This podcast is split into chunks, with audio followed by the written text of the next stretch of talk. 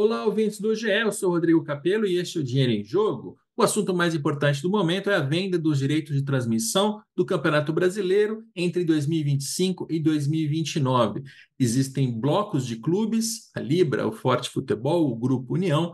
Esses dirigentes estão em divergência já há vários meses, eu diria até em guerra, sendo um pouco dramático, mas nós aqui precisamos manter a cabeça fria e entender o racional.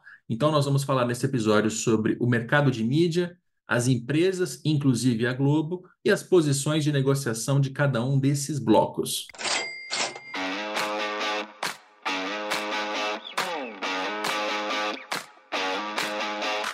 Agora nós vamos conversar com Marcelo Campos Pinto, ele é sócio-diretor da Sports View. Tudo bem, Marcelo? Tudo bom, Rodrigo. Como vai você? Muito bem, e é um prazer enorme te receber aqui. O Marcelo tem aqui um mau hábito de bajular um pouco os meus entrevistados. Depois eu faço perguntas difíceis, mas eu bajulo um pouquinho para não ficar mal e para você querer voltar.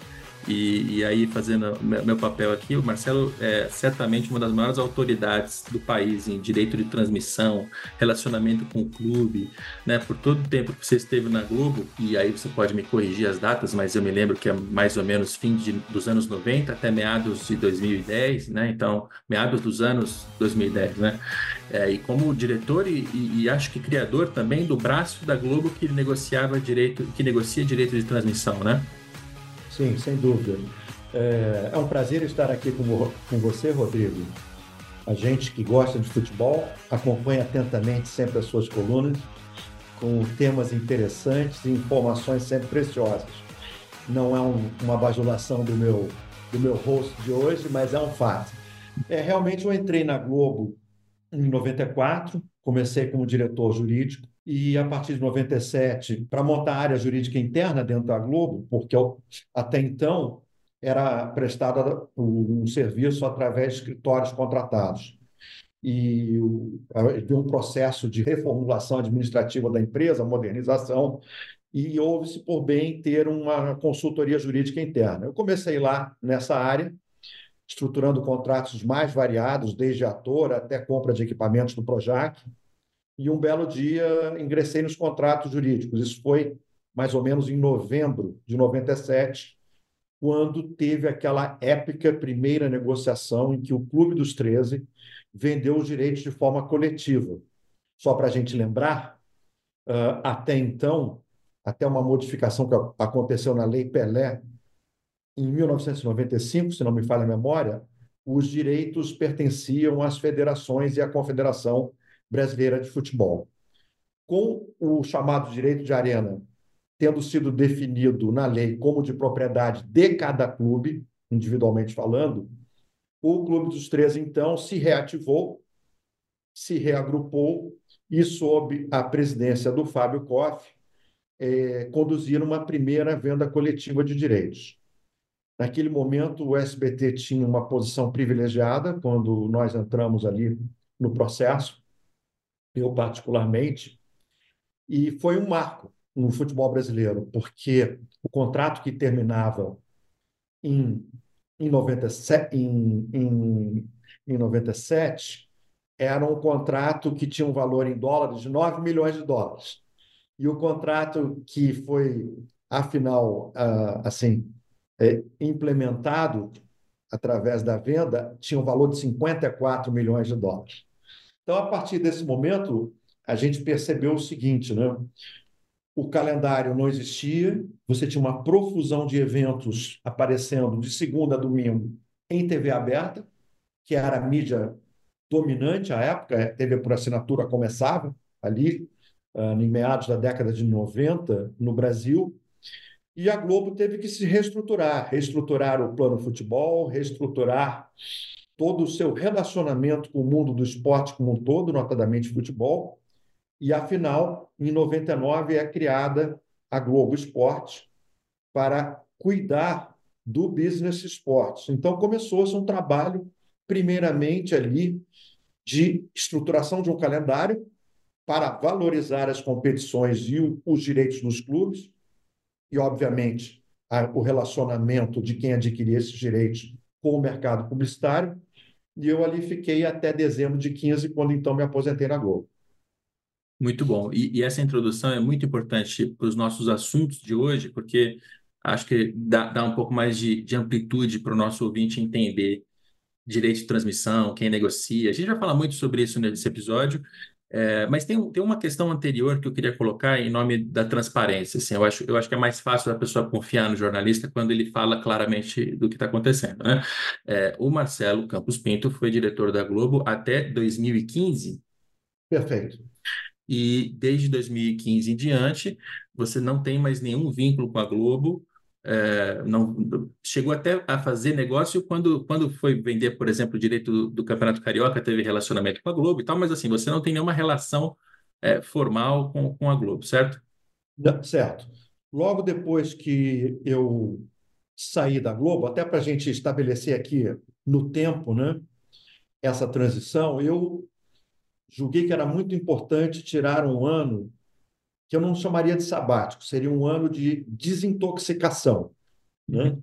Desintoxicação, assim, de uma vida muito estressante, só em 21, no final de 20, é que então fundamos a Sportsville para tocar durante dois anos o uh, Campeonato Carioca de Futebol.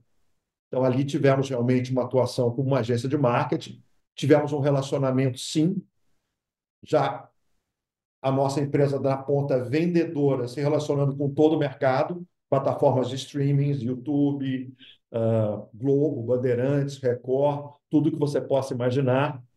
E de lá para cá, deixamos assim eh, de pilotar um evento e nos concentramos mais na consultoria pontual a determinados investidores agora, uhum. tendo em vista que se, se sancionou o marco da lei das sociedades anônimas de futebol, todo um mercado que se abriu e que vai, de uma certa forma, também influenciar a compra e venda de direitos. Aliás, já está, né? Uhum. Nas ligas, né?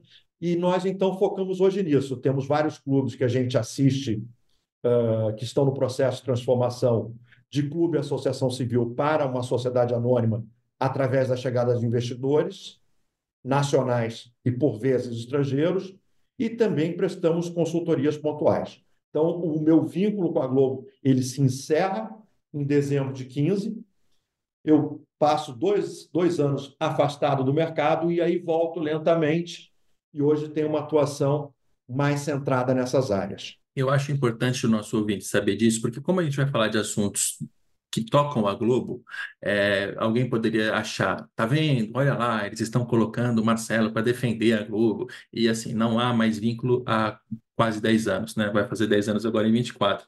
E da mesma forma, eu estou numa posição que é, é bastante peculiar, porque eu sou funcionário da Globo, eu estou apurando assuntos que envolvem a Globo, né? Tem uma oferta da Globo na mesa, é, eu, eu, não tenho nenhum tipo de acesso privilegiado só por ser funcionário. Eu, eu, sou repórter, assim como os repórteres da Folha, da SPN, etc, etc. E, e, só que eu sei que o nosso ouvinte ele vai ouvir, né, e, e, e, me ver às vezes comentando na TV ou me ler escrevendo no jornal ou no site e chegar à conclusão de que, olha, o capeiro está sendo instruído para defender o patrão. Então, eu acho só importante que quem está ouvindo entenda o seguinte: eu cubro negócios do esporte. Direito de transmissão é a maior linha de receita do, do futebol no mundo.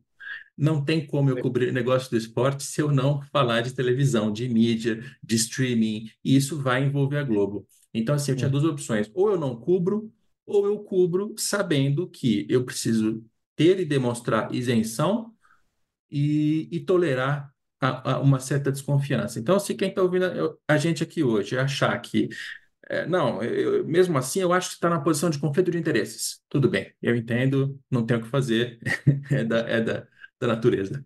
Eu acho até, Rodrigo, que vale a pena a gente gastar dois minutos para eu dar aqui um depoimento, que é um depoimento totalmente desvinculado. Né? Você lembrou bem, é, são nove anos já sem nenhum vínculo com a Globo, né? de dever de lealdade como funcionário que fui durante os 22 anos. É, mas uma coisa é certa: né? a Globo é, acima de tudo, uma empresa jornalística. Ela nasce como uma empresa jornalística e ela tem na sua essência, no seu DNA, ser uma empresa jornalística. quem trabalha na Globo sabe que o jornalismo ele está acima de todo e qualquer outro interesse de uma área comercial ou de uma área de negócio da empresa. Eu tive inúmeros embates ao longo de minha vida lá dentro, na área de esportes, uh, discordando de pontos de vista, sendo também criticado internamente, né? o velho, a velha discussão sobre pontos corridos ou mata-mata, né? isso foi sempre um grande motivo de discussão, mas jamais, jamais é, recebi qualquer pedido da área de jornalismo, sequer, e também não se passava informação de lá para cá, porque realmente existe, é difícil de acreditar, mas é verdade. As empresas jornalísticas o, o seu patrimônio mais, mais valioso é a sua isenção acima de tudo, porque sem credibilidade você desaparece do negócio. Então, acho que as pessoas podem até achar que você não tem isenção, mas o fato é, eu nunca vi ninguém da família Marinho pressionar um jornalista para dizer isso ou aquilo durante os 20 anos que lá vivi. E sempre nutri assim um sentimento de muito apreço por essa posição muito ética e imparcial que eles sempre tiveram. É isso. Então, fico tranquilo de saber que você, quando escreve, por isso eu leio as suas colunas, você está externando a sua opinião. É, que, que pode ser favorável à, à Globo, sim, às vezes não, mas, mas é o que é. E eu acho que eh, fica mais fácil de comer a comida no restaurante quando você pode ver a cozinha. Então, eu gastei esses três, quatro minutos aqui para a gente mostrar um pouquinho da cozinha. Mas vamos aos assuntos, né? É, temos hoje uma divisão de blocos, Libra de um lado, Grupo União e, e Forte Futebol do outro. Eles estão negociando direitos de transmissão, tentaram fundar uma liga, mas parece que a liga não vai sair mais, a menos que haja alguma reviravolta. É, então eu queria começar com a pergunta mais básica possível, que é: se o objetivo de uma negociação dessa é tirar o maior valor possível para que os clubes dividam entre eles, gastem jogador, contratação, etc., aquilo que interessa ao torcedor, qual seria o modelo ideal para vender esses direitos de transmissão?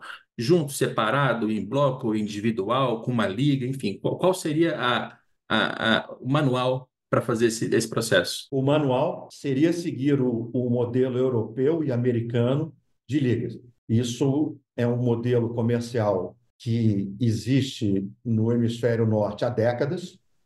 Nós, aqui no Brasil, temos experiências muito tímidas de ligas esportivas ou de competições estruturadas sobre uma forma de liga, na verdade, apenas uma venda coletiva, porque, na essência, a liga é muito mais do que uma venda coletiva. Durante décadas, tivemos o Clube dos 13 conduzindo uma venda coletiva muito bem sucedida, por sinal. A gente pode até voltar a falar uh, sobre isso para explicar certos conceitos, mas a Liga, na essência dos modelos norte-americanos e europeus, implica na gestão da competição. Se nós formos olhar para o Campeonato Brasileiro de Futebol, ele é uma, uma competição que não tem filiação, não tem pai, não tem mãe. É, é uma competição que é gerenciada pela CBF, administrada pela CBF. Os clubes vendem determinados direitos comerciais da competição. A CBF vende outros direitos comerciais do Campeonato Brasileiro de Futebol, mas, na essência, às vezes existem, inclusive, conflitos entre patrocinadores, como recentemente vimos no ano passado na Série B. Então, é uma competição que ela, eu, eu posso declarar e assinar embaixo que é uma competição que deixa muito dinheiro na mesa. Os dirigentes de futebol, ao longo do tempo, acho que eles não têm a devida percepção de que mesmo o Flamengo, que tem a maior receita do futebol brasileiro, ele tem um certo limite como o Flamengo individualmente falando.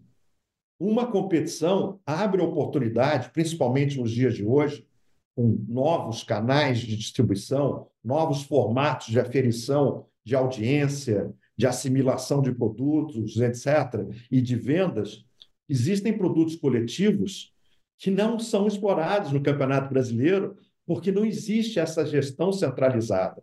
Então, eu diria que se deixa, sim, muito dinheiro na mesa que nunca, em verdade, foi explorado no Campeonato Brasileiro de Futebol. Eu acho bem frustrante esse, essa parte, porque a gente está tá se desgastando bastante nessa negociação, e por a gente eu estou falando não, não muito do nosso lado aqui da mídia, que também cansa, mas os próprios dirigentes, né? Os dirigentes estão se desgastando muito unicamente pela venda dos direitos de transmissão.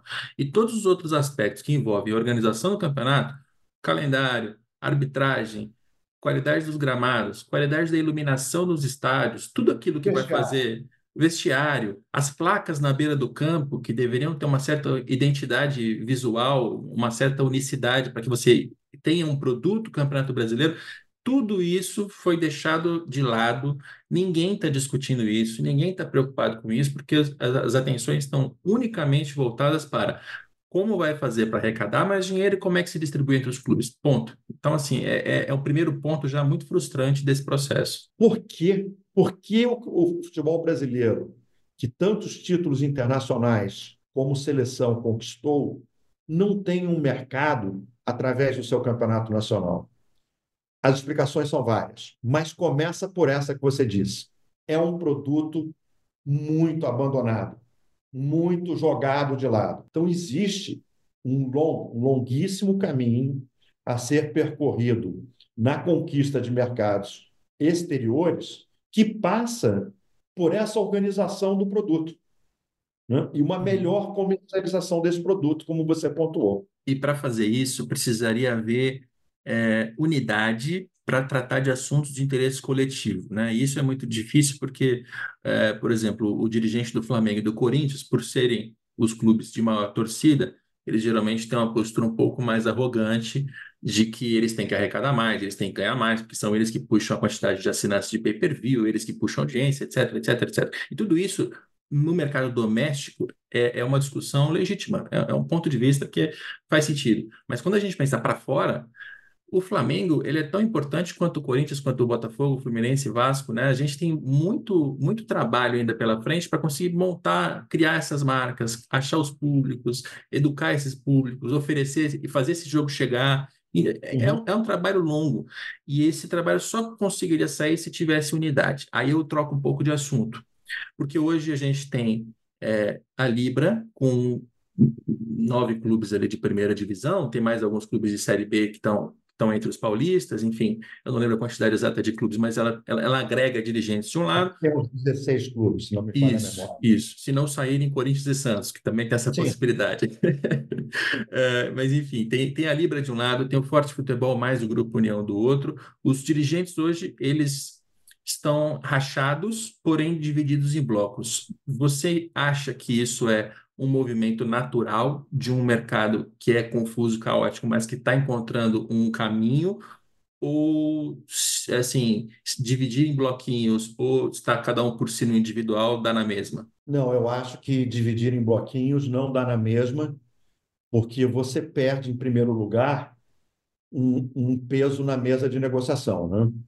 Assim, se nós pudermos traçar um paralelo, eu, eu Antes disso, eu diria o seguinte: se a liga, na, na acepção da palavra, é impossível, que minimamente exista um só bloco comercial que faça as vendas coletivas da competição como um todo. E por que um só bloco? Um só bloco dá aos clubes um peso que eu só encontrei quando existia o Clube dos 13. Né? Porque quando você tem esses problemas de divisão de dinheiro, eles sempre existiram. Mas há de se encontrar uma fórmula que seja razoavelmente aceita por todos, para que se tenha essa unidade no polo vendedor dos direitos. E o Clube dos Três, durante muitos anos, conseguiu, bem ou mal, manter o grupo unido. E qual é a grande diferença entre negociar com o Clube dos 13 e negociar com a Libra de um lado e com a Liga Forte mais o Grupo União do outro lado? Partindo do pressuposto do status hoje, né? Uhum. porque amanhã a gente não sabe o que pode acontecer. É muito simples. Quando você senta, eu posso dizer isso uh, porque eu vi durante décadas, esse, décadas não, durante muitos anos, uns 15 anos, esse problema. Uh, quando você senta do outro lado da mesa e você tem uma entidade que representa clubes que congregam mais de 90% da torcida brasileira, isso dá um peso negocial incomensurável. Porque ou bem eu compro ali, ou eu não tenho de quem comprar. Quando eu tenho dois grupos, como é o caso, você pode, possivelmente, se satisfazer apenas com os ativos que um determinado grupo entrega. Porém, ele não tem já, não terá jamais na, na mesa de negociação o mesmo peso que um grupo que congrega todos os clubes que disputam a competição. Colocando em outras palavras o que você está dizendo aqui, antigamente a Globo tinha quase todo o negócio dela concentrado na TV aberta. Então a receita dela era com a publicidade e ela fechava a conta desse jeito e isso ancorava os valores que ela pagava pelos direitos de transmissão. Aí vem o Sport TV, vem a TV fechada. Ela passa a ter receita ainda também publicitária, mas também por, por assinaturas. Assinatura. Né? Por assinaturas. Aí vem o streaming, que é o Premiere. Ela, ela passa a ter uma parte desse, desse faturamento vindo diretamente também de assinaturas e de um produto que está em construção. Sim, eu, eu, não, eu não sei se dá para a gente dizer que no Brasil o, o pay-per-view está consolidadíssimo. Assim, já, não, é, não. Eu acho que a Globo está na frente de todos os outros, porque ela já tem uma base de assinantes maior, tem know-how, tem expertise e tal, mas é um produto que precisaria ter sido desenvolvido é, inclusive com participação dos clubes de uma maneira mais ativa, com combate à pirataria, com, enfim, com divulgação, promoção, etc, etc. É, mas o, o, ponto é, como hoje o negócio dela está dividido entre TV aberta, TV fechada, pay-per-view, a conta que ela faz de receita, despesa, quanto que ela investe e tal, ela tem que ter um retorno pensando nas três. É isso que você está dizendo, né? Tem que, ter, tem que pensar nos três, nas três plataformas. Sim, eu diria até mais uma coisa um pouco mais além do, do pay-per-view. Eu diria que hoje as plataformas de distribuição, porque quando a gente fala televisão aberta, a televisão aberta ela não é mais acessível apenas através do receptor de televisão, né? Porque o receptor a gente chama de televisão. Hum. Isso é, é o cacoete do, do século passado, né? Mas o fato é que a televisão aberta já há duas décadas ela caminhou para o conceito de televisão em todos os lugares, o chamado TV everywhere. Então, você vai ter acesso à Globo de diversas formas, a Record de diversas formas, a Band de diversas formas. Você tem um, um, um site, você tem um, um, outro serviço que distribui gratuitamente, que carrega o sinal da televisão aberta. Então, eu diria o seguinte: a Globo hoje ela tem é, um canal de distribuição que é o Globoplay, que é a, a sua plataforma de streaming. O problema que a Globo enfrenta é o mesmo problema que todos os grupos tradicionais de mídia do mundo enfrentam. Vamos chamar aqui, vamos nomear aqueles mais presentes no Brasil: Disney, Warner, hoje chamado Warner Discovery, na sua terceira aquisição em menos de 12 anos, um negócio incrível, a Paramount. Todos esses essas plataformas que têm plataformas de streaming são grupos de mídia tradicional que tem televisão aberta, tem televisão por assinatura, tem estúdio e tem canal de televisão por assinatura, distribui televisão por assinatura, tem canal de, de, de televisão por assinatura e hoje tem plataformas de streaming. Qual é o problema aqui? A televisão por assinatura, embora tenha perdido muitas assinaturas para o streaming, ela ainda gera uma renda por assinante muito significativa para os canais de esportes. É o caso da ESPN dentro do balanço da Disney, né? é o caso do Sport TV dentro do balanço da Globo. O pay-per-view, que era um produto exclusivamente de televisão por assinatura, por quê? Porque você precisava assinar um serviço de televisão por assinatura para ter acesso ao Premiere. Hoje, como você observou, você pode comprar só o Premiere via streaming, mas também pode comprar através da Amazon que, a questão de dois ou três anos, fez um acordo com a Globo, passou a comprar um pacote de jogos exclusivos da Copa do Brasil e adquiriu o direito de vender o Premier dentro da plataforma Amazon.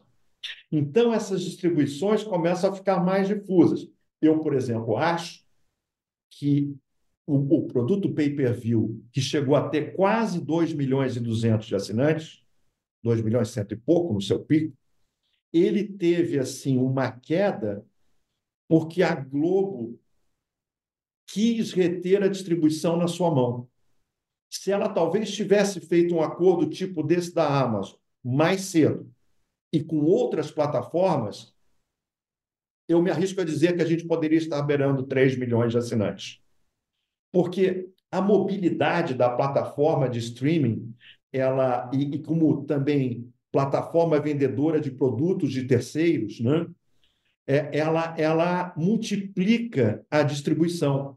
E quem tem um produto que pode ser distribuído é, digitalmente, o que, que ele precisa? O maior número possível de distribuidores. Assim, se eu, se eu poderia fazer uma crítica aí à questão do problema do pay-per-view, eu teria aberto a distribuição do pay-per-view em muitas outras plataformas. Eu estaria distribuindo através da Star, da Warner, de todos, porque comissionar é do jogo. Né? É, o sistema de televisão por assinatura é isso, é comissão. Você ganha uma comissão, o distribuidor cobra um pedaço da assinatura para distribuir, e assim por diante. Então, acho que é esse o ponto, né? Eu, eu não sei nem, eu, eu, eu me arrisquei a dizer e talvez tenha errado, com certeza, acho que errei, uh, que não existiria pay-per-view na negociação de, do contrato de 25.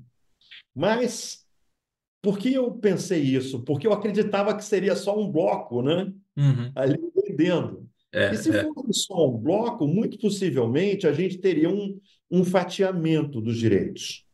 Uh, a esse ponto, do, nessa questão de fatiamento, eu, eu faço aqui um comentário. Há que se ter cautela para não se exagerar no fatiamento. E aí eu vou fazer uma pontuação. Quando você, como clube de futebol, você se você é dirigente de clube de futebol, o que é que você quer ter? Você quer ter a maior exposição possível perante a sua torcida. Quando a gente considera que uma empresa ela paga um preço em dinheiro e dá exposição ao seu produto, há que se ponderar, o Clube dos 13 fazia isso com muita propriedade, inclusive contratava relatórios do IBOP para aferir esses resultados. Você tem que fazer uma certa ponderação que talvez a melhor proposta monetária não seja a melhor proposta no seu todo, porque há que se ver que tipo de exposição essa proposta vai lhe dar.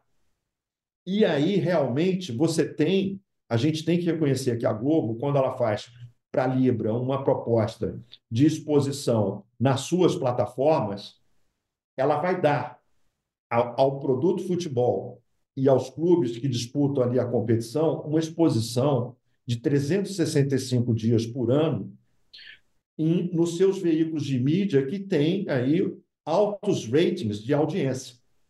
Isso é uma coisa que também tem que ser ponderada, porque é assim, né, Rodrigo? Quando o patrocinador de camisa, eu vivi isso no Campeonato Carioca, então ninguém me contou.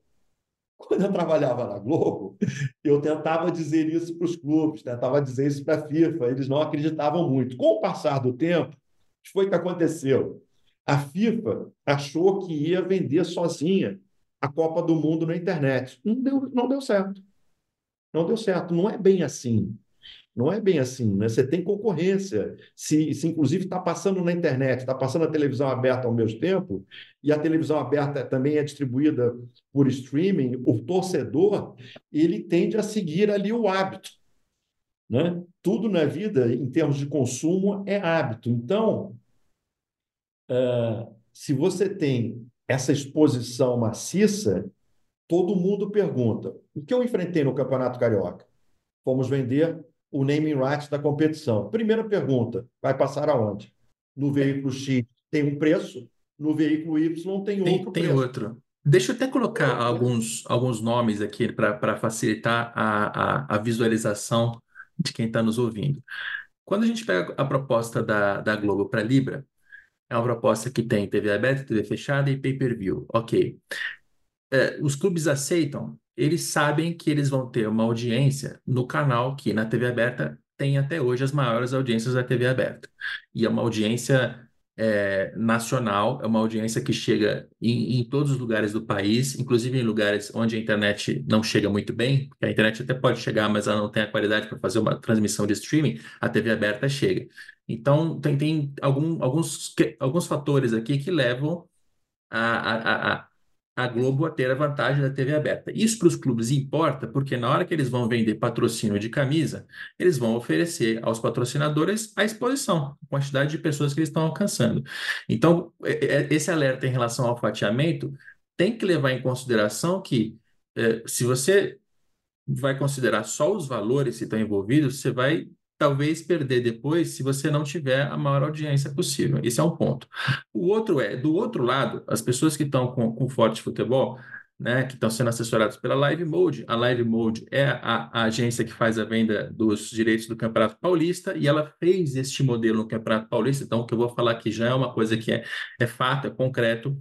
A estratégia deles é, é diferente. A estratégia deles é os direitos de TV aberta vende por um preço é, bastante abaixo daquele que a Globo pagava ou pagaria para a Record, para o SBT, que são as mídias que estão se interessando mais recentemente. TV fechada, a mesma coisa. Você busca um acordo com a ESPN ou, ou com quem, com quem, com quem der. Você também coloca esses direitos no YouTube, você coloca na HBO Max, você coloca no Casé TV, e aí você soma é, a partir dessa fragmentação, você soma a quantidade de indivíduos que você vai chegar, que você vai alcançar, e vai fechar essa conta com patrocínio. Você vai buscar anunciantes. Então, quando é, se faz a comparação desses dois modelos, ela gera até umas comparações meio injustas, porque, de um lado, você tem um valor pago por direito de transmissão. Do outro, você tem um valor que, nos direitos de transmissão, é bem mais baixo, mas ele compensa com a parte comercial, com a quantidade de anunciantes que, que a Live Mode consegue. E isso, hoje, é o que está posto nessa discussão entre Libra e Forte Futebol. Porque, uhum. do lado da Libra, os clubes estão fazendo a opção de seguir o modelo convencional e mais seguro da Globo de aceitar um valor mais alto pelos direitos e ter uma audiência garantida. Os clubes do outro lado, do Forte Futebol, eles estão agora sendo convencidos de que fragmentar em várias mídias para fazer esse modelo funcionar vai gerar tanto ou mais dinheiro do que seria possível.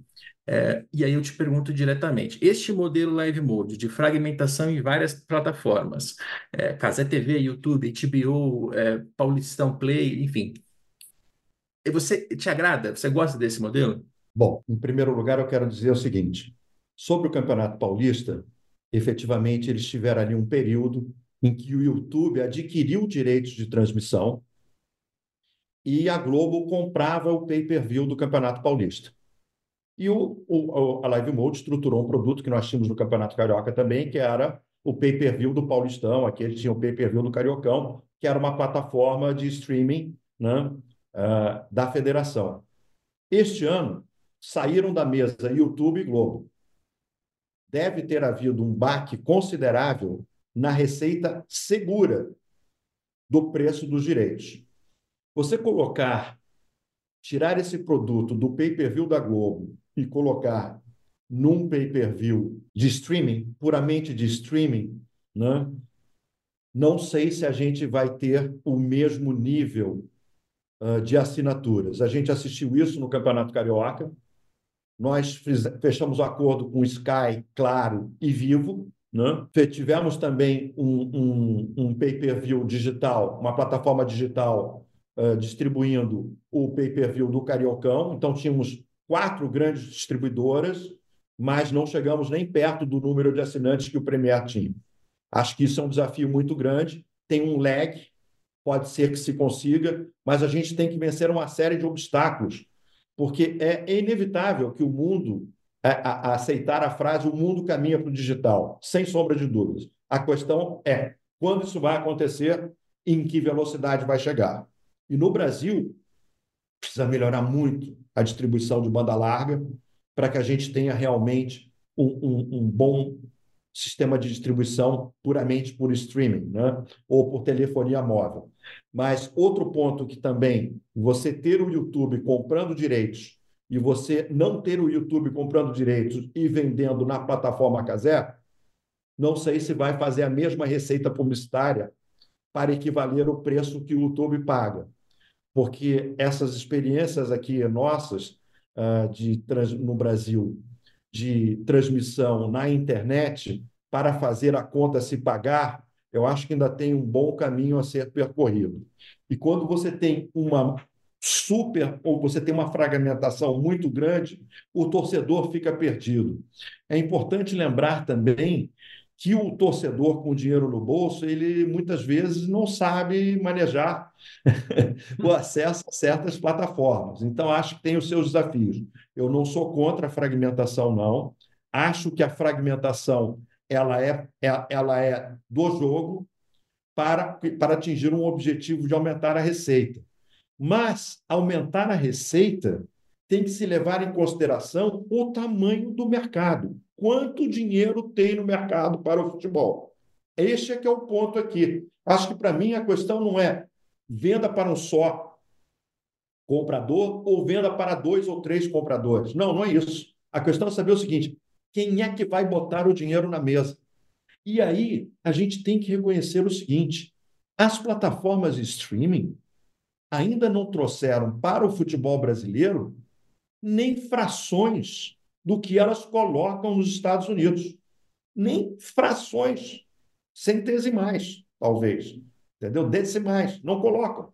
Recentemente, a Netflix, que não é uma compradora de direitos esportivos, comprou um jogo semanal que passa, se não me falha a memória, às quartas-feiras, de MMA, que é aquela luta de wrestling, todo mundo sabe que é combinada, pagando bilhão de dólares por ano. Quanto é que a Amazon bota no futebol no Brasil, gente? Ela divide um pacote de Copa do Brasil com a Globo. Se botar 100 milhões ali, está botando muito. Olha a diferença. E aqui, acho que a gente tem que, antes de eu responder essa sua pergunta de uma forma direta, e eu vou responder, eu, eu vou primeiro responder de uma forma muito objetiva e direta. Pelo que tudo indica, todo mundo Liga Forte União e Libra, eles estão no mercado sondando compradores. Se não estão, eu vou ficar muito decepcionado. Eles estão aí há três anos e não estão batendo o mercado, estavam fazendo o quê? Certo? Uhum. Quando a Libra ah, diz que, ou pelo menos alguns integrantes dizem, a proposta de 1,3 bilhão de, do, de reais pelo Campeonato Brasileiro de 25 em diante, com as devidas correções, é a melhor, é porque não apareceu outra maior, gente. A gente até sabe, o mercado, você está no mercado, você sabe o que as pessoas falam. Até mesmo você publicou uma matéria dizendo que a proposta inicial da Globo foi de 1,1 e houve uma subida. Aí o, o, o nosso ouvinte pode perguntar, mas por que subiu? Eu dou dois fatores para ter subido. Primeiro, clubes de peso na mesa de negociação. Isso tem valor. A Globo, não, a Globo, a Amazon, Paramount, Disney, Apple, Netflix, eles fazem conta, aquela conta que eu falei do início. Isso é importante para mim, para minha sobrevivência? Para a Globo é. Por que, que é importante? A Globo vende o pacote de futebol, que é talvez um dos maiores pacotes de mídia do mercado latino-americano hoje com uma distribuição muito ampla em TV aberta, TV fechada, plataforma Globoplay e, e plataforma Premiere. Né? Então, para ela, para a sua linha de produtos, ter o Campeonato Brasileiro de Futebol, quer seja pelo seu prazo de duração, quer seja pelo alcance da sua audiência, é fundamental. Então, esse é o comprador que vai botar dinheiro na mesa. A pergunta é: mas que pedaço do Campeonato Brasileiro ele está disposto a ir aos limites. E isso a gente vai ver. Uhum. Aparentemente, ele botou um bi 300 por 10 clubes. Em tese, se a avaliação dos consultores de Libra, de Grupo Forte União, que acham que os, os grupos são comercialmente equivalentes ou a Libra tem um, uma pequena vantagem, a Globo deveria ir lá na Liga Forte, Grupo União, e botar no mínimo 1,200 ou 1,300, certo? Vamos ver o que, que vai acontecer. essa parte aí que eu, eu acho ela bem, bem controversa e, e bastante importante. vou até colocar aqui uma informação de bastidor que, que me coloca naquela desconfortável posição do repórter que apura o negócio do empregador e que de vez em quando solta informações que eu não sei se o empregador gostaria que fossem ditas, mas eu vou dizer. Né? Quando a Globo fez a proposta inicial de 1,1 para a Libra, eu apurei, perguntei e havia ali uma intenção de fazer uma proposta para o Forte de 750 milhões de reais. Se você tira o percentual de um e outro, dá 60% para a Libra, 40% para o Forte.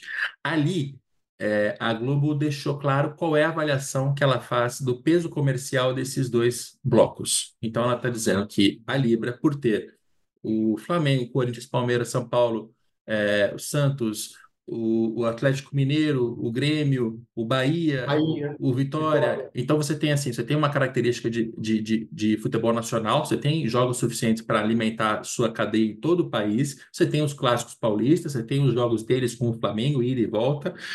Por, por esse pacote, ela coloca um valor que é 60% em relação aos 40% dos jogos que estão no outro pacote.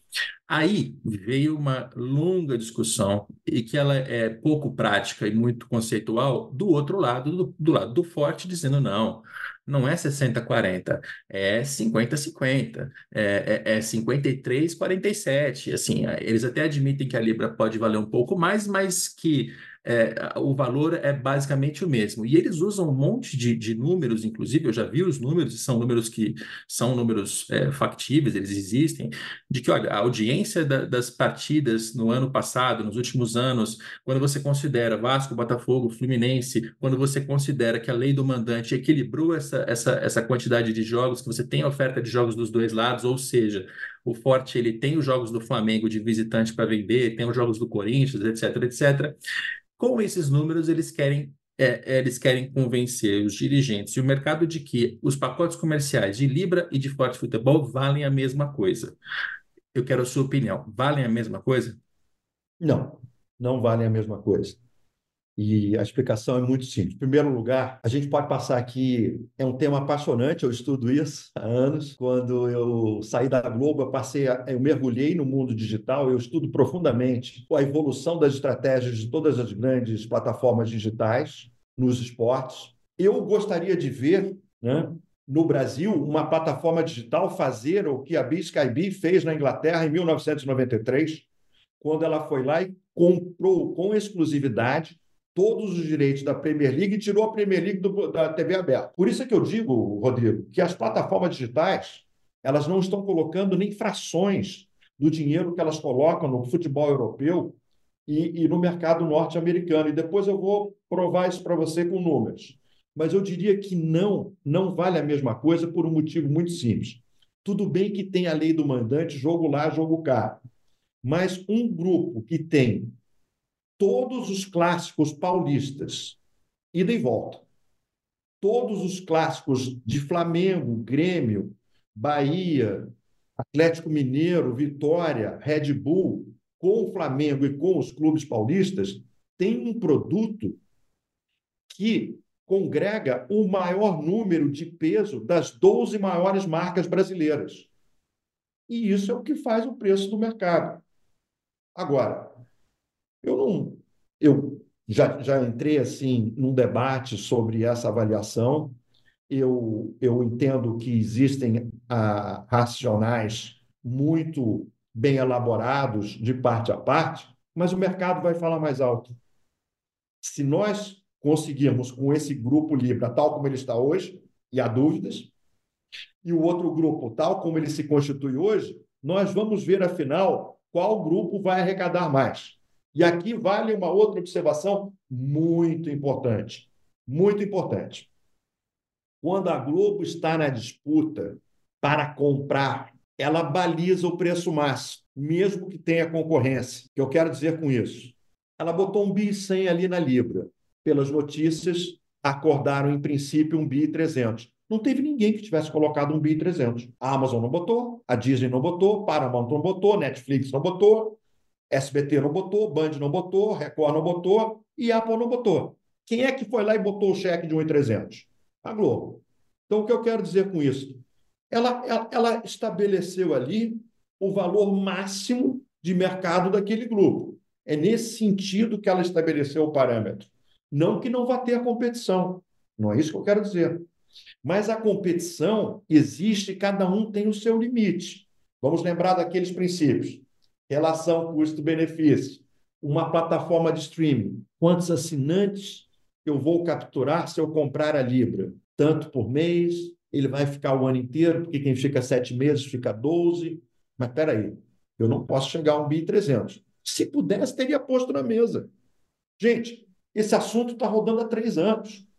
Será que a gente vai ser ingênuo a ponto de dizer que os executivos da Disney, da Paramount, da Apple, da Amazon, da, da Disney, da Warner não estão olhando para isso? Claro que estão. Claro que estão. Quando a Globo olha agora para o outro bloco, né? você vai me perguntar: a Globo vai ter concorrente lá? Vai, vai ter concorrente lá. Vai sim. Vai ter concorrente. Eu aposto que vai ter concorrente a plataforma de streaming, ou até mesmo outros grupos. Pode ser que surja até um grupo estrangeiro aqui que compre para depois revender no mercado. Né? Vai ter concorrente. Mas, se a Globo solta, como já soltou no mercado, que acha que um vale 60 e o outro vale 40, você acha que alguém, vamos supor aqui, nessa conta de um, um BI 300, a gente estaria falando de 900, né? 900 para um, 1,300 para o outro. A grosso modo, estou fazendo conta de bolsa aqui de cabeça. Se a Globo diz que ela vai botar no máximo 900, você acha que alguém vai aparecer lá com um cheque de 1,300? Para quê? Para quê? para gastar dinheiro, para jogar dinheiro fora. E aqui vem aquela avaliação que eu disse que todas essas discussões teóricas elas não podem esquecer de manter contato com a realidade. Qual é o momento pelo qual passam as plataformas de streaming? É o momento de enxugamento de despesas. Por quê? Muito simples. Eu já mencionei ali atrás, eu vou falar assim de um exemplo um pouco cruel.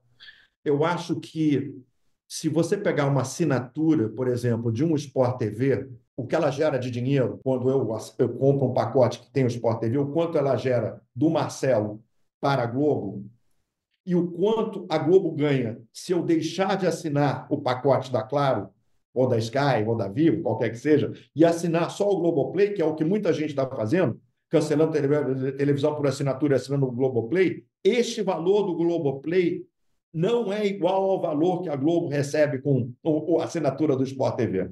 Não é. Mas a crueldade disso é o momento da transição do mercado de pay TV, televisão por assinatura, para streaming. Quem vive esse drama? Globo, Disney com a ESPN, a Paramount vive, a CBS vive, a Warner vive, todos os grupos tradicionais de mídia vivem esse dilema. Foi o que aconteceu. Vamos voltar um pouquinho no tempo. Quatro, cinco anos. Netflix, o maior sucesso de streaming. É. Quando o streaming, então, vem e ele se instaura, YouTube também, grande sucesso, indubitável, não podemos esquecer de falar do YouTube, o que, que os grandes grupos dizem? Olha, eu tenho que migrar também. Isso é o futuro, eu tenho que botar um pezinho lá dentro e nós vamos dosar aqui como é que a gente vai fazer essa, essa transição. E começaram esses grupos internacionais, gigantescos, milhões de dólares de faturamento, a despejar dinheiro em streaming, streaming, streaming, compras de, de, de direitos de filmes, de estúdios e, e de eventos esportivos. Muito bem, a conta chegou. A conta chegou ano passado.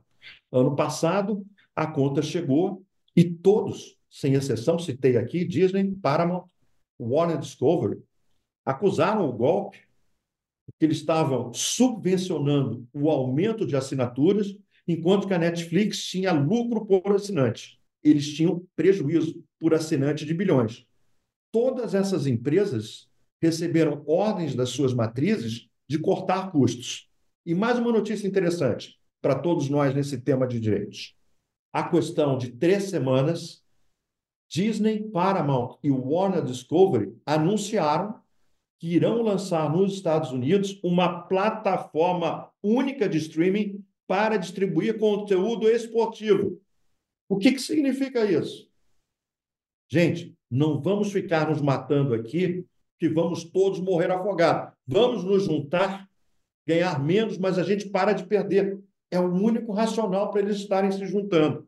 Só que eles não contaram o segredo desse ovo de Colombo, que é o seguinte: quem e o quanto cada um vai distribuir, vai concentrar nessa plataforma única. O que, que vai sair da ESPN televisão por assinatura e entra na plataforma única? O que, que vai sair da Paramount e entra na plataforma única? Mas é um sinal de que eles estão cansados deste investimento.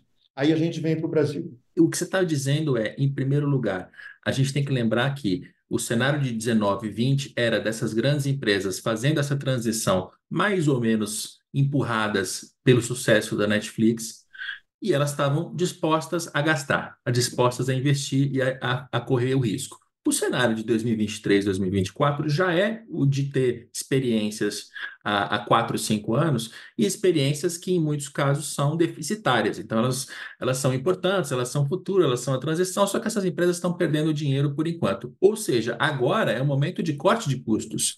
E, e, e o fato da gente não ter vendido esses direitos em 20, na hora da, da onda subindo e vender os direitos agora, na hora que a onda já está se desfazendo na praia, começando a recuar, a gente perdeu o bonde, né? O valor que a gente perdeu poderia tirar tá, tá mais baixo. Eu estou resumindo o que você está dizendo aqui, que eu acho muito tá interessante para entender que essa história não é só uma questão de os clubes se juntarem, firmarem um bloco ou dois e ir a mercado.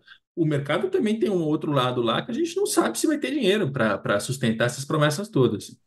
Sim, sem dúvida. E aqui eu vou citar alguns exemplos concretos. Mas antes disso, eu queria fazer uma observação sobre uma declaração da presidente do Palmeiras, a Leila, que foi muito lúcida a declaração dela quando ela justificou, e você ressaltou isso de uma forma muito, muito objetiva e muito concisa né, num dos seus artigos.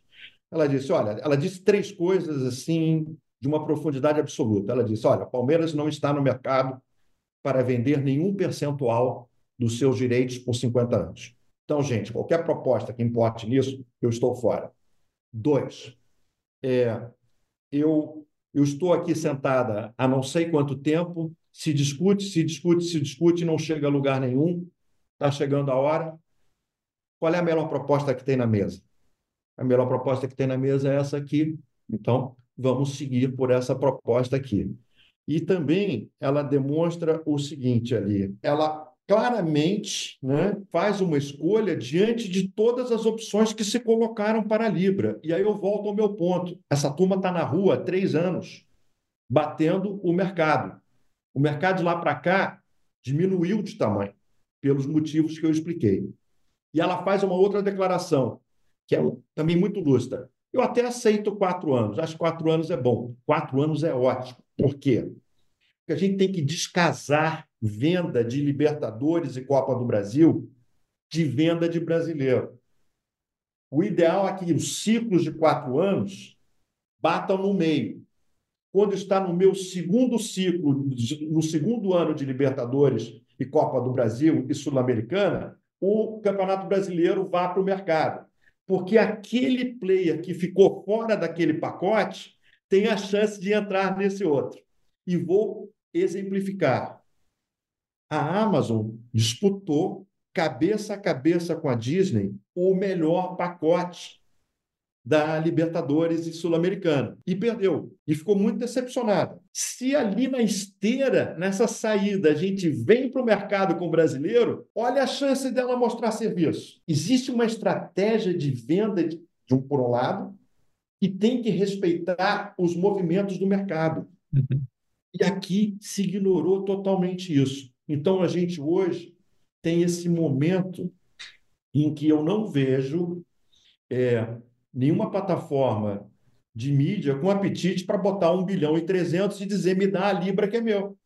Porque se tivesse, Rodrigo, teria apresentado. Sim, sim, e aí sim. a gente teria uma pressão de venda em cima do incumbente, que é a Globo, de um novo entrante, e aí o preço sobe.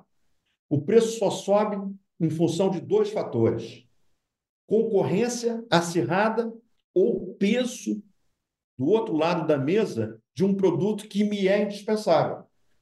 Não tem outra forma de subir. Uhum. Então, eu acho assim, com todo respeito aos profissionais. Aliás, é muito interessante, porque nós demos uns pareceres no meio do caminho e eu vi aí uh, que existia um estudo, nós demos um parecer muito, muito significativo, que foi para um fundo gigantesco brasileiro, que estava estudando colocar de 300 a 500 milhões de reais num desses grupos para comprar 20% dos clubes durante 50 anos. Então, eles me contrataram para que eu fizesse um estudo de quanto seria o upside de subida de preço do ciclo que se encerra em 24 para o ciclo que se inicia em 25.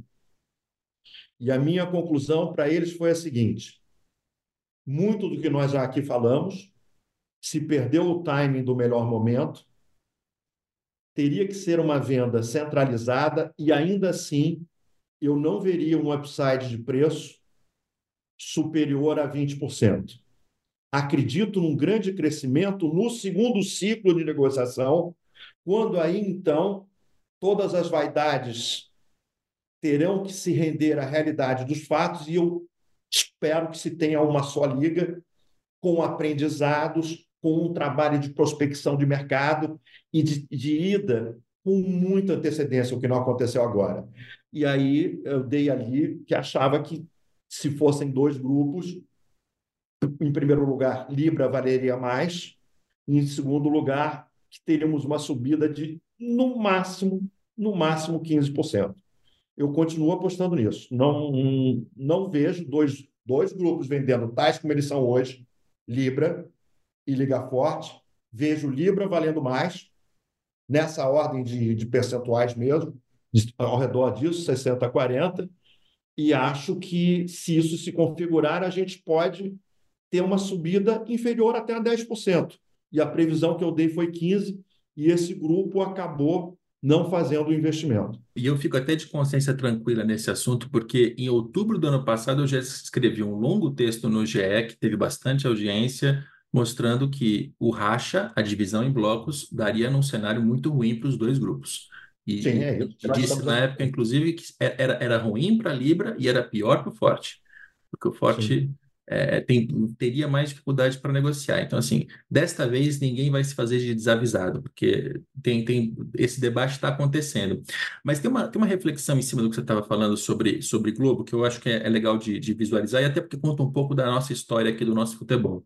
Né? Você contou lá no começo do episódio que nos anos 90 tinha uma concorrência do SBT eu lembro por pesquisa, não por vida, porque eu nasci em 89, então eu era criança, mas é, eu, eu, lembro que o SBT comprou direito da Copa do Brasil, aquilo foi um sucesso, depois a Globo teve que desembolsar mais para tirar. Então, assim, no início, a, o, o, o start, né, o começo desse, dessa valorização do direito de transmissão vem de uma concorrência SBT e Globo. Quando a gente vai lá para 2008, 2009, uh, a Record estava com bastante investimento vindo da, da igreja, eles estavam com o plano de se tornar um canal de, é, de, se consolidar na segunda posição de audiência, eles compraram os direitos dos Jogos Olímpicos, houve uma concorrência com a Globo, o direito de TV aberta disparou o valor a partir daquela negociação. Em 15 16, o esporte interativo foi o concorrente da Globo na TV fechada dessa vez, por sinal, esporte interativo é dos mesmos executivos da Live Mode, que hoje estão é, nessa, nessa encruzilhada da, da Libra do Forte e, e o que o fez puxar o valor foi a concorrência na TV fechada. Para essa negociação atual, a, a, a, grande esperança era de que fossem aparecer os gigantes do Vale do Silício para concorrer com a Globo no streaming, tanto para que eles colocassem dinheiro, quanto para forçar a Globo a colocar mais. Porque a, a dinâmica do jogo é essa. A dinâmica do jogo em todas as negociações é onde é que a gente encontra um concorrente que vá assustar a Globo a ponto de sabendo que ela tem necessidade de ter o futebol, como você já disse, e sabendo que é, ela, ela tem ali um negócio que é pujante, que ela desembolse mais e coloque mais dinheiro. O grande uhum. ponto, né, e, e, é meio que a conclusão do, desse episódio de tudo que você já disse, é que, por vários motivos, esse, esse player internacional não apareceu.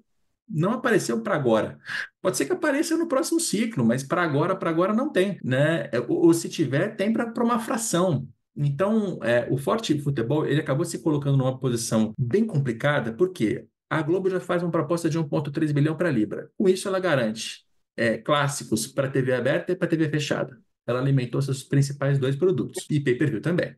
Tudo bem que o pay-per-view o ideal é que tenha o campeonato inteiro, que tenha todos os jogos, fica melhor, beleza, mas o fato é, com a Libra, a Globo já conseguiu satisfazer a sua necessidade, né, para usar a palavra que você, você colocou. Quando ela vai para a negociação com o Forte agora, ela já vai é, numa posição diferente, porque ela já vai tendo a parte dela é, encaminhada, se não garantida, porque ainda não assinou, mas está encaminhada. Como é que o Forte Futebol vai fazer para negociar agora com, com e, e, aí, e aí a gente entende por que, que eles estão com tanto, é, com tanto gosto, com tanta ênfase indo atrás de Corinthians e Santos para tirá-los da, da Libra. Porque se, se eles tirarem, aí o negócio do lado da Libra pode desandar e pode recomeçar e, e, tentar forçar uma unificação de novo. Mas assim, esse é o cenário hoje, né? É, esse, é isso que está acontecendo hoje. Sim, sem dúvida, é isso que está acontecendo hoje. Vale também notar o seguinte, né? Quando a gente olha para o cenário brasileiro, só não estão presentes até o momento aqui Apple e Netflix, de, do, das chamadas grandes. Né? YouTube já comprou direitos, atualmente Disney, Paramount e Warner têm direitos de futebol no Brasil, quer sejam de competições nacionais ou internacionais. Amazon tem também, né? tem Copa do Brasil e distribui o pay-per-view. Eu, eu não duvido. Né? Aí eu acho que eu, eu acho que vai ter uma competição sim ali Vai ser bem interessante, vai ter uma competição pela compra. Se, se, se os grupos continuarem sendo os que são nesse minuto, a gente não sabe o que vai acontecer daqui a 15 minutos, uh, vai ter uma competição pela compra dos direitos do bloco Liga Forte mais Grupo União. Porque acho que a Amazon teria interesse de fortalecer ali a sua plataforma do Prime, né? que não é o pay-per-view, é o Prime, Uh, ficaria muito bonito ela com uma plata plataforma de Copa do Brasil e, e, Campeonato Brasileiro com jogos exclusivos. São as duas maiores competições do calendário nacional, sem sombra de dúvidas. Acho que ela vai, ela, ela vai se mexer. Quero aqui dar uma informação de cocheira do meu lado também. Ela olhou a Libra, mas ela não chegaria nem perto de um bi pelo que, pelo que se apurou, mas olhou, olhou para o pacote Libra, esperou para ver o que ia acontecer e está esperando. Então, acho que a Amazon vai fazer um bid, Disney pode fazer um bid, obviamente. Temos que lembrar que ela gasta mais de 100 milhões na Libertadores e, e, e, e Sul-Americana, e pode ser que faça um outro bid. Me surpreenderia muito se uma Apple ou uma Netflix desembarcassem aqui na 25ª hora. Então, uh, é, esse é o panorama. Eu concordo aí com você que está difícil do bloco uh, Forte União fazer uma receita de 1,3 bi e equiparar-se à receita que a Libra recebeu. Considerando que eles ainda têm que ceder 20% para investidores. Essa é uma outra história mas e, talvez a gente possa e, falar. A gente fala. É, gente... O pessoal vai nos abandonar. exato, exato. Mas, mas só para fechar, você citou isso algumas vezes e eu precisava fazer esse comentário. É, Copa do Brasil, Libertadores e Sul-Americana são três competições que se valorizaram muito recentemente. Né? Na, recentemente, que eu digo assim, na última década. E isso também pesa, porque uma coisa é você achar que como em 2010, o Campeonato Brasileiro responde pela maior parte do dinheiro, porque era ele que gerava a conta.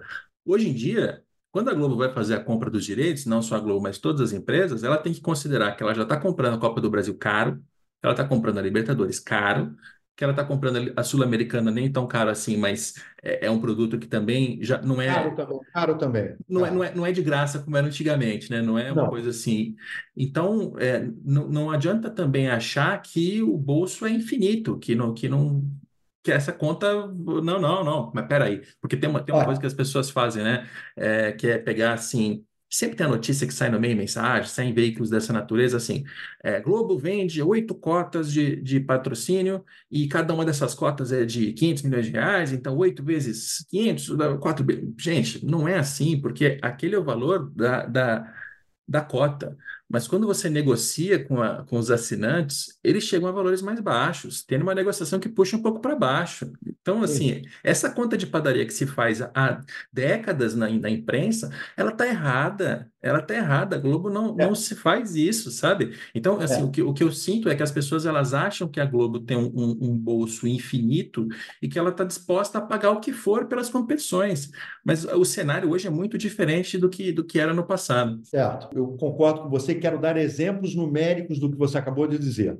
Se nós formos separar assim, Campeonato Brasileiro de um lado, valores 2024, e Copa do Brasil, Libertadores e Sul-Americana do outro, eu diria que, números aproximados, obviamente, o Campeonato Brasileiro vai gerar uma receita para os clubes de 2,2 bi de reais e as outras três competições juntas de algo em torno de 1,6, 1,7 bi. Ou seja, estamos falando de um mercado de 3 bilhões e 800 ou 3 bilhões e 900 milhões de reais.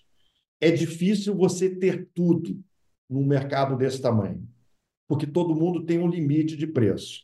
Essa é a primeira observação que dá, sim, números para comprovar o que você disse. Segundo, de cada um real que uma empresa recebe num pacote de venda publicitária, ela deixa na largada 30%, porque ela deixa 9,25% de PIS, COFINS, blá, blá, blá, blá, blá, blá, blá, blá, blá, 20% de comissão de agência, BV de 8%, ela larga 30% na largada. Tem o custo de produção. Então, aí tem que comprar os direitos. Então, todo mundo tem o seu limite. Você tem toda a razão. Então, exemplificando, se uma cota da Globo ela, ela é vendida por 500 milhões, a Globo não recebe 500 milhões. Nem o SBT recebe, nem ninguém recebe. Recebe isso menos 30%. Então, isso já cai para. A gente mora no Brasil, uhum. tem o custo do Brasil. E a última coisa que eu queria dizer sobre todo mundo tem o seu limite é uma experiência que eu vivi antes de trabalhar na Globo. Eu trabalhei no Banco Boa Vista durante 10 anos como diretor executivo e eu ali conduzi a participação do banco nos leilões de privatização. Os mercados se falam. Os mercados sabem o tamanho do bolso dos outros, mas às vezes você entra numa disputa pelo direito cabeça a cabeça com o seu concorrente. Mas tem uma hora que alguém sai, porque bateu no seu limite. E eu tenho uma história muito interessante para contar, que foi o seguinte: nós estávamos ali fazendo um bid para comprar uma empresa de reparo de turbina de avião a jato que ficava em Petrópolis, a Selma, que hoje é da GE, e o Boa Vista competia cabeça a cabeça com outro banco brasileiro. E aí a gente estava naquele jogo. Bota mais 500 mil, 500 milhões ali, não. Bota mais um milhão, aquele negócio. Num dado momento, eu recebo um telefonema lá do diretor do banco que estava operando o leilão na mesa dele, e ele diz: Marcelo, é o seguinte, vocês vão comprar esse negócio mesmo? Eu falei assim: vamos. Nosso sócio aqui é a GE. Ele falou: ok, obrigado pela sua franqueza, eu estou pulando fora, tá? é isso. Todo mundo tem o seu limite, entendeu? A Globo tem o seu limite, a Amazon tem o seu limite, todos têm o seu limite. E, de uma certa forma, a gente sabe, porque você olha para os orçamentos dessas empresas todas, o que elas gastam, o que elas faturam, no fim do dia tem que ganhar dinheiro, né? Porque senão. Pra isso, é para isso que é um, é um negócio. Muito bem. Mas, resumidamente, vai ser muito interessante ver se mantidas a, a, a, assim, mantidos os grupos atuais, se forte mais união vai botar um bi 300 de receita na mesa. Eu também estou bastante curioso, espero ter sanado dúvidas dos nossos ouvintes hoje, né, para entender mais esse mercado de mídia. Eu acho que quando as pessoas debatem, elas debatem de uma maneira muito rasa por não conhecer o negócio de mídia, o negócio da Globo. Óbvio que tem alguém que chegou até aqui que está pensando: ah, tá vendo, defenderam a Globo o, o, programa inteiro, eles querem a volta do monopólio. Não é isso, é só porque quando a gente vai falar de mídia e mercado de mídia brasileiro, é, é assim, é a, é a leitura que a gente tem. E aí, se a pessoa quiser duvidar ou não, mas é, é, é enfim, eu trouxe um especialista aqui para justamente para ter essa, esse ponto de vista e, e eu não tinha ninguém melhor para trazer do que você, Marcelo. Obrigado. Muito obrigado, Rodrigo. Agradeço a oportunidade. E digo o seguinte: eu torço, torço para que o futebol brasileiro fature não 2 bi, 300 ou, ou 500, fature 3 bi. Mas o mercado está difícil para todo mundo. É Vamos ver se em outros dias aí a gente fala sobre outras coisas também do nosso mercado. Muito bem. Muito obrigado, um forte abraço. Marcelo Campos Pinto, sócio-diretor da Sportsville. E eu, e eu quero te trazer aqui mais vezes para falar de outros assuntos, de SAF, também tem, tem histórias saindo assim. Quando eu estiver mais é, maduro, quando eu estiver mais maduro, a gente volta. Esse é o nosso Dinheiro em Jogo. A gente volta com mais um episódio inédito na próxima sexta-feira. Até lá.